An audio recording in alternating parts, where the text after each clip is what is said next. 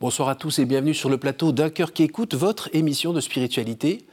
Aujourd'hui, j'ai le plaisir de vous présenter Bendo qui vient de publier un livre aux éditions Nouvelle Cité qui s'appelle Un carnet de tendresse. Bonjour Bendo. Bonjour. Merci d'être venu euh, nous voir, euh, d'avoir quitté euh, vos crayons ou votre tablette, je ne sais pas, vous nous expliquerez comment vous travaillez. Et puis, je crois aussi que vous travaillez comme encadreur, donc là, vous êtes dans un nouveau cadre, le cadre de la télé. Donc, soyez le bienvenu, vous allez nous raconter eh bien, avec des mots plus qu'avec des dessins, euh, votre parcours spirituel. Juste avant, je vous invite à nous lire un extrait de texte de votre choix. Il lève le pied, une douleur sourde, écrasante le pénètre. Ce n'est pas là une simple formalité, il va piétiner ce qu'il a considéré comme la beauté dans sa vie, comme la pureté, ce en quoi il a mis tous ses idéaux et les rêves de l'homme, comme son pied lui fait mal. Alors le Christ de bronze lui parle, piétiner, piétiner, Mieux que personne, je sais la douleur qui traverse votre pied. Piétiner, c'est pour être foulé aux pieds des hommes que je suis venu en ce monde, c'est pour partager la souffrance des hommes que j'ai porté ma croix. Voilà. Yes. Alors ça vient du roman de Shosaku Endo, un auteur japonais du XXe siècle, qui s'appelle Silence. Euh, Martin Scorsese en a fait une adaptation il n'y a pas longtemps. Oui. Euh, pas trop apprécié le film, mais le roman pour moi ça a été euh, un roman fondateur comme expérience spirituelle. Donc c'est bien ce, départ, euh, enfin cette tentative de partir qui finit par aboutir pour aller annoncer la bonne nouvelle au Japon? Et, Oui, et là c'est le passage en fait où le prêtre est prisonnier des Japonais. Il entend dans la prison les tortures, les gens, et il repense à ces plaques de marbre que mettaient les Japonais aux entrées dans les villes, euh, qu'il fallait fouler aux pieds. Euh, et sur les plaques, enfin c'est les plaques en métal, pardon, sur lesquelles il y avait le visage du Christ.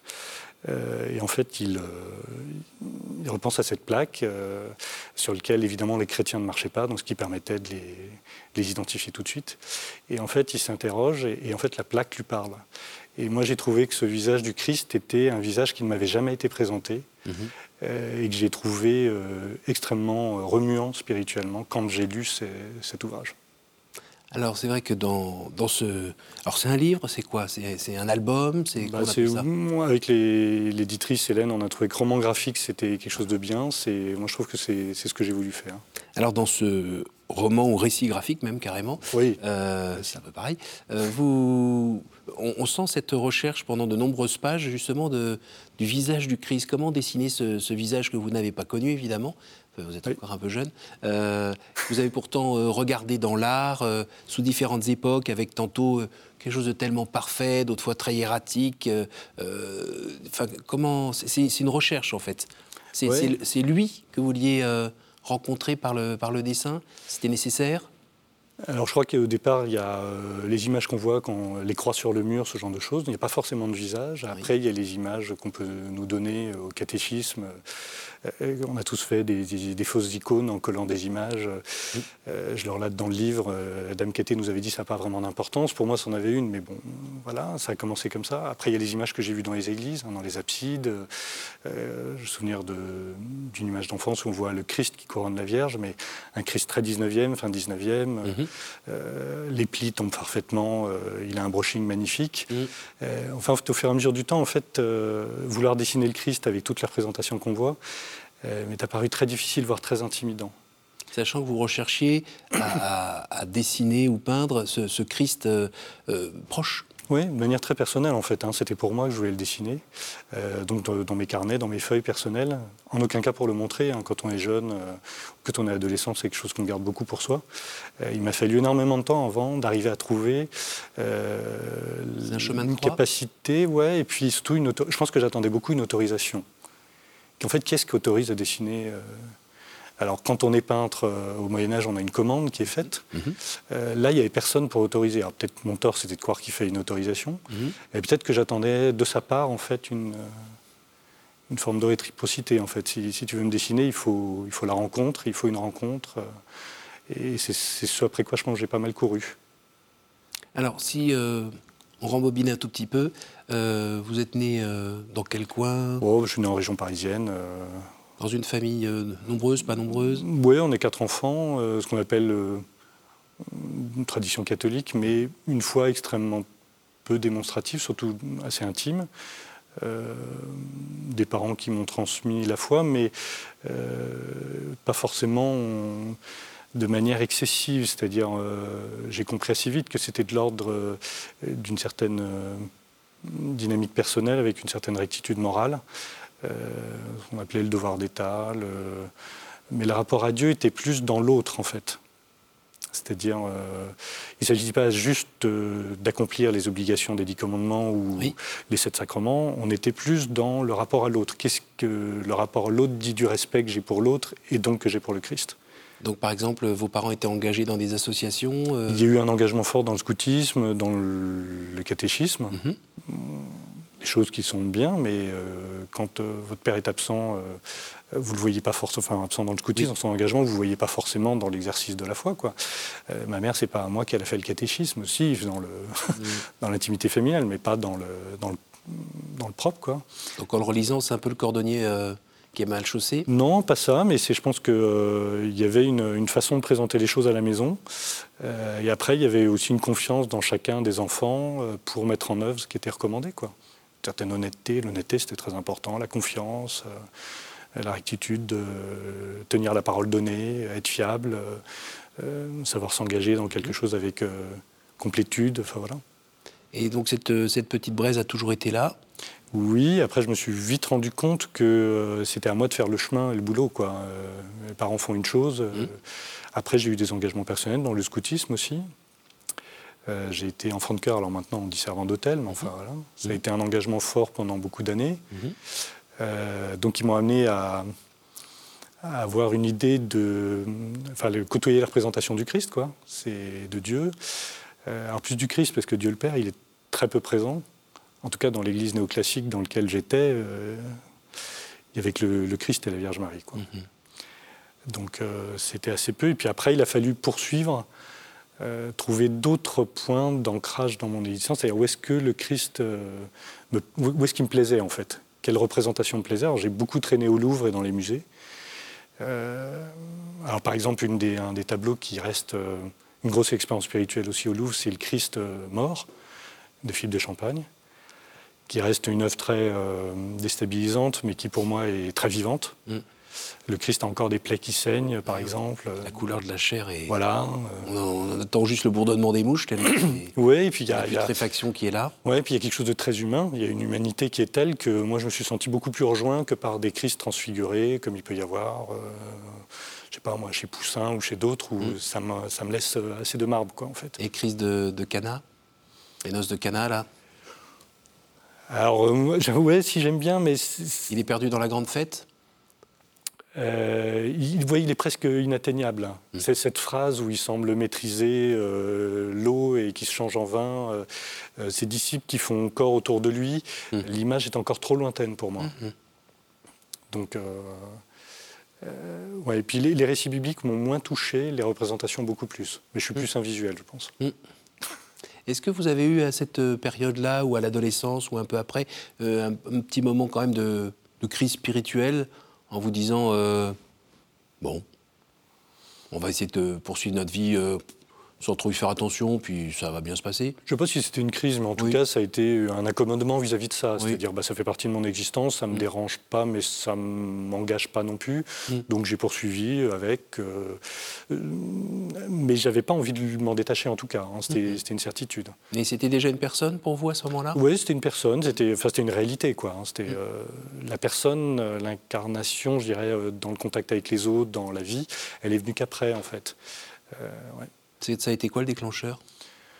Alors, euh, il y, a eu plusieurs choses. Après, ça s'est fait par étapes. J'ai vécu, euh, ce que je relate dans le livre, en fait, au l'âge de 25 ans, j'ai vraiment eu un événement dans ma vie qui a été une sorte de, rupture complète par rapport à ce dans quoi je m'étais engagé, mhm. euh, qui m'a obligé à abandonner tous les fondamentaux, tout ce qui faisait euh, l'engagement qui était le mien à ce moment-là. Les dessins sont, assez clairs. Il y en a deux, trois où voilà. on vous voit tout seul, perdu, dans le noir on voit une explosion type atomique, et à côté c'est écrit euh, que vous avez découvert la solitude, la vraie solitude existentielle à ce moment-là. Oui, c'est ça. Ouais, c'est... Et, là, on vous voit à ce moment-là gentiment en train de plonger, mais, mais quand même avec. Euh, enfin, c'est pas. alors peut-être que je me suis trompé, mais on a l'impression que le Christ n'est pas très loin quand même. Non, non, vous n'êtes pas trompé, c'est ça. C'est une certitude qu'il était là. Mm. comme, alors là, par exemple, la personne apparaissait beaucoup plus. comme, une, comme un compagnon d'existence dans une forme de, d'accompagnement, mais c'est très silencieux, très respectueux de l'état dans lequel j'étais.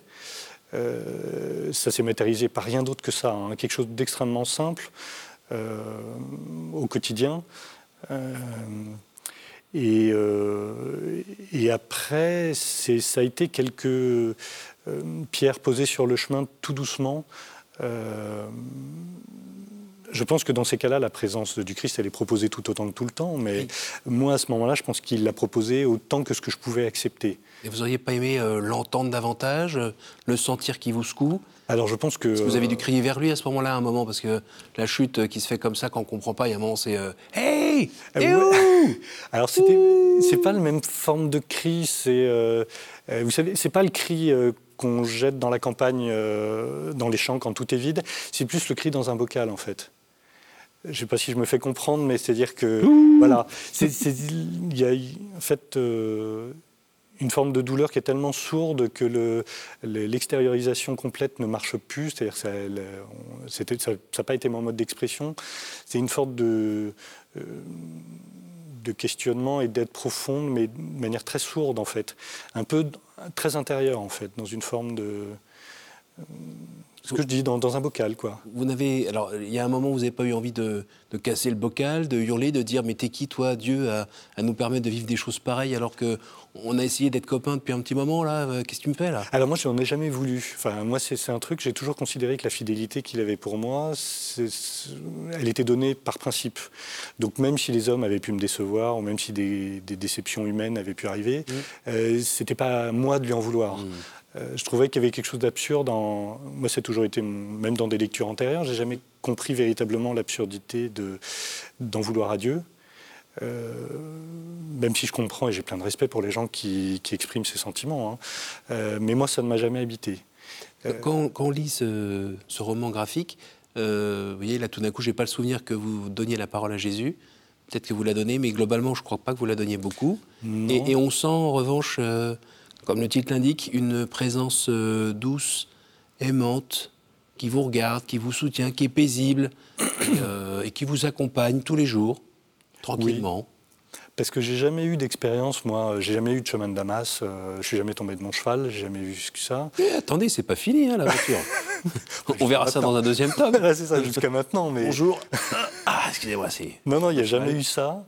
Euh, parce que j'ai toujours euh, la personne du Christ pour moi elle est beaucoup plus intime il y a quelque chose de un chemin très intime très doux euh, dans la proposition qu'il fait constamment à l'homme de sa proximité de son amour j'ai jamais considéré qu'il y avait une je trouve qu'il est beaucoup plus difficile de créer un compagnonnage avec lui dans cette simplicité du quotidien que dans l'expérience on peut vivre de manière fondamentale. Mmh. Euh, donc, euh, dans mon livre, le Christ me parle peu parce que, d'abord, il parle, enfin, si, il enseigne dans les évangiles, mais quand on voit le peu de paroles, enfin, la Samaritaine, il échange trois phrases et c'est fini dans ce qui nous est restitué. Et en trois phrases, tout a été dit. Euh, j'ai l'impression que moi, dans la relation que j'ai avec lui, le Christ me parle en trois phrases et après ça, il se tait pour m'obliger d'abord à digérer les trois phrases et puis il faut maintenant faire le chemin vers lui. C'est toujours comme ça que j'ai conçu la relation, euh, pour m'obliger aussi à faire le chemin. Alors il semblerait que, la vie humaine soit faite euh, de quelques épreuves, c'est ce que j'ai compris, et de fameuses épreuves qui font grandir. moi, c'est ce que j'ai compris. Mais bon, j'ai encore quelques années devant moi. Euh, celle que vous avez vécue il y a 25 ans vous a permis de grandir? Oui, alors quand on la vit, effectivement, c'est très difficile, on ne sait pas très bien où on va. Euh, mais le seul truc que je me suis dit à ce moment-là, je me suis dit, mais l'essentiel est dans la vie du baptisé, c'est-à-dire le, compagnonnage avec le Christ. C'est ça qui m'intéressait, c'est ça que je voulais, c'est ce à quoi je me suis raccroché euh, au plus profond de moi-même. Donc c'est la prière quotidienne?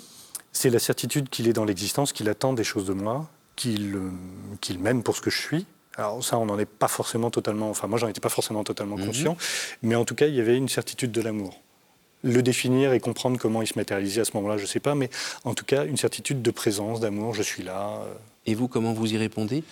Euh, dans une tentative d'essayer de vivre sa vie autant qu'on peut à sa suite. je suis quand même conscient de mes limites.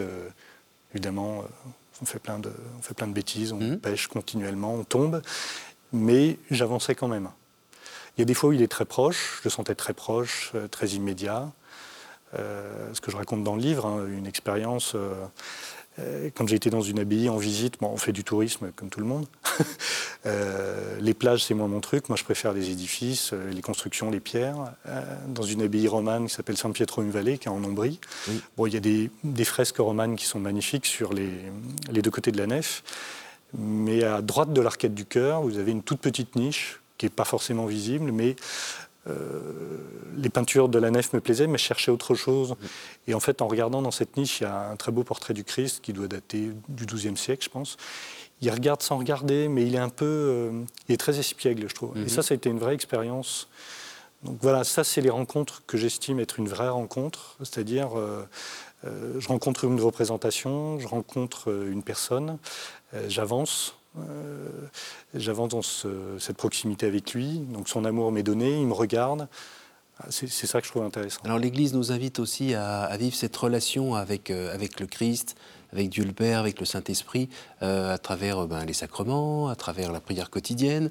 vous, vous, marchez aussi dans ce chemin, à travers des, engagements aussi de, de charité, comme on disait, je sais pas, dans l'associatif ou des choses comme ça. J'avoue que j'ai moins de temps. Vous? J'ai moins de temps, donc l'associatif, c'est moins mon truc. J'essaye mmh. plutôt d'être. Euh, alors avant, professionnellement, j'essayais de vivre mon engagement professionnel en y mettant plus de charité, ce qui est, faut quand même le reconnaître, assez difficile dans le monde de l'entreprise. Mmh. Euh, mais j'ai essayé autant que j'ai pu, comme mmh. j'étais dans les, les, ressources humaines, qui est un terme qui en lui-même m'énerve. Je considère que l'humain n'est pas une ressource, mais bon, ça c'est, au moins je l'ai dit. Mais en tout cas, j'ai essayé autant tant que faire se peut de considérer l'humain euh, de manière charitable. Euh, ce que j'essaie de faire toujours maintenant, euh, j'essaie d'avoir une rencontre aussi dans les sacrements autant que je peux. Je pense que on a tous des aléas de l'existence qui font qu'on est plus ou moins disponible pour ça. J'essaye autant. Moi, j'ai quelqu'un qui j'aime beaucoup plus l'intime. Je, suis beaucoup plus messe de semaine que messe du dimanche. Mm-hmm. La messe de semaine, c'est pas pour le côté rapide en 30 minutes, mais c'est pour euh, l'individualité plus forte que j'y trouve. Euh, il y a une communauté aussi qui est là. Euh, je vais à Paris dans une messe qui est plutôt fréquentée dans un quartier d'affaires, donc c'est plus facile pour moi mhm. de m'y retrouver.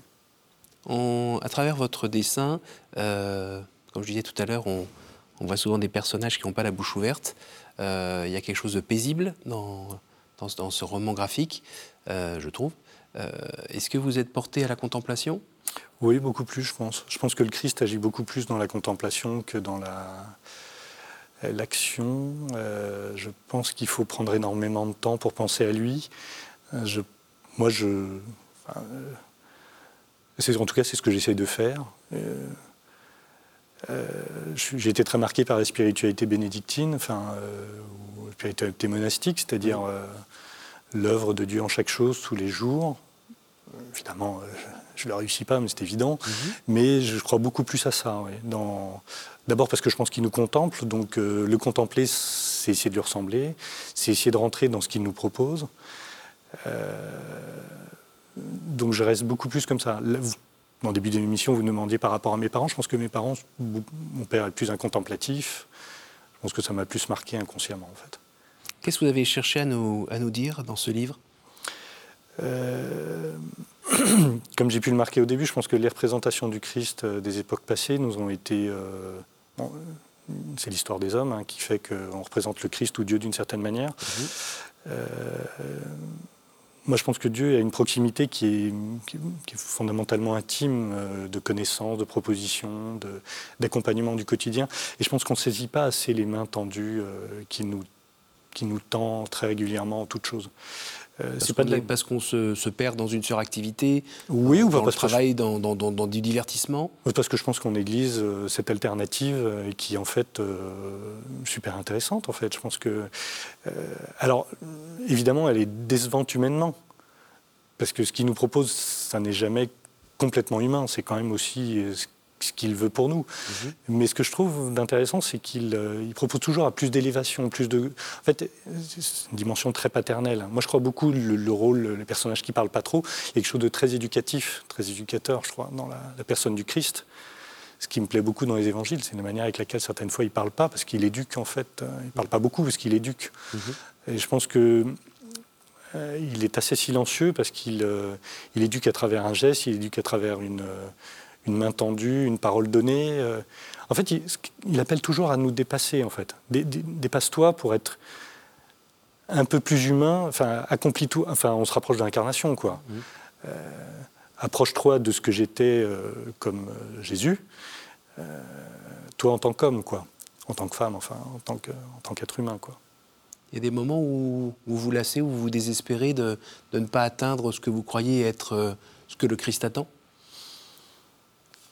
Alors, ce n'est pas une euh, lassitude, mais vous voyez, par exemple, euh, être là en parler, ça me remplit. C'est toujours gênant de parler de. Je trouve qu'on a toujours l'impression de parler de quelque chose qu'on, auquel on n'est jamais arrivé. Quoi. on en est tous là, je pense. Oui, mais. Et ceux qui croient être déjà arrivés, euh, soit ils sont déjà partis, soit ils sont vraiment à côté de la plaque. mais euh, bah ça, c'est peut-être la preuve voilà, qu'on j'essaye, mais j'ai. Moi, j'ai reçu que des saints en puissance ici. Hein, j'ai pas... Personne n'est descendu direct. Euh, Salut les gars, j'ai deux minutes. Je suis Saint-Pierre. Ça se passe pas mal là-haut, mais là, je faisais une petite pause. Non, mais je trouve que le, parler du Christ, c'est parfois un peu c'est toujours très intimidant en fait.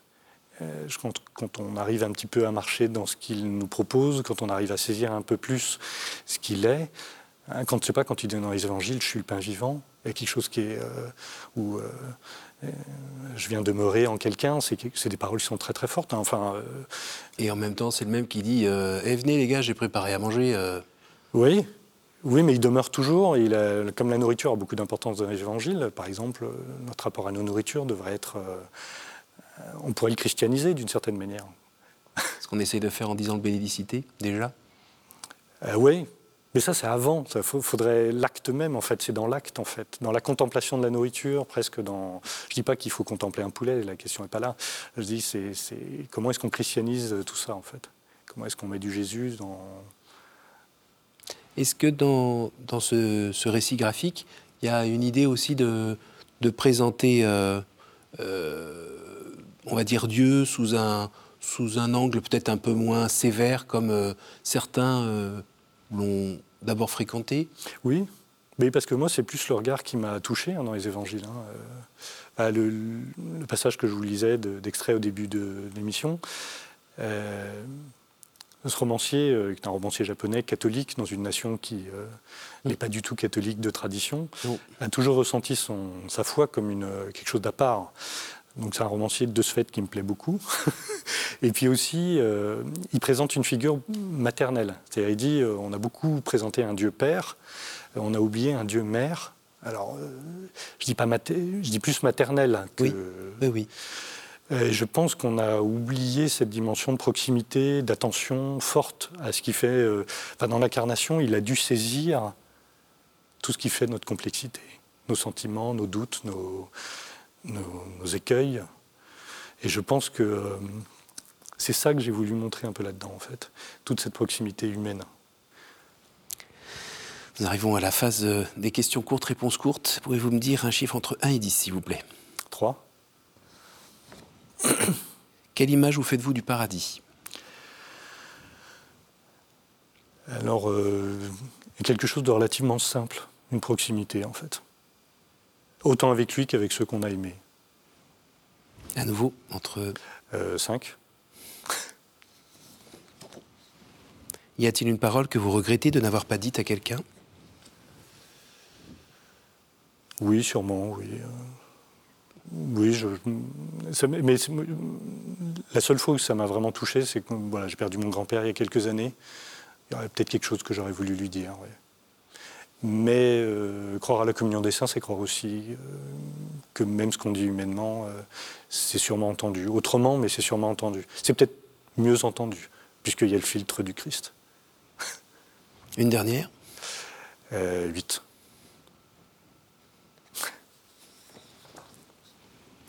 Quelle est la pire idée fausse que l'on se fait sur Dieu, selon vous? Euh, Qui s'amuse avec nous. Je pense qu'il s'amuse pas. Enfin, comme tout père, bon, évidemment, il y a des mauvais parents, mais on ne peut pas supposer que Dieu le soit. je ne peux pas imaginer que Dieu s'amuse avec nous dans un pont qui s'écroule, une vengeance. je pense qu'il est complètement au-delà de tout ça et que c'est beaucoup plus de la tendresse. Merci beaucoup, merci beaucoup Bendo d'être euh, venu nous, présenter votre livre Un carnet de tendresse aux éditions Nouvelle Cité. Merci de nous avoir partagé aussi, euh, bien voilà, avec euh, son regard pétillant, ben, ce trajet humble de d'amitié avec Jésus au jour le jour, et puis ça grandit, ça baisse, ça grandit, ça baisse, mais ça. monte quand même. Oui, c'est ça, exactement. Merci beaucoup. Merci euh, à vous tous euh, pour votre fidélité. Euh, je vous invite à retrouver cette émission sur notre site www.ktotv.com et bah, évidemment d'en parler autour de vous, car la lumière, on ne la laisse pas sous le boisseau. À la semaine prochaine.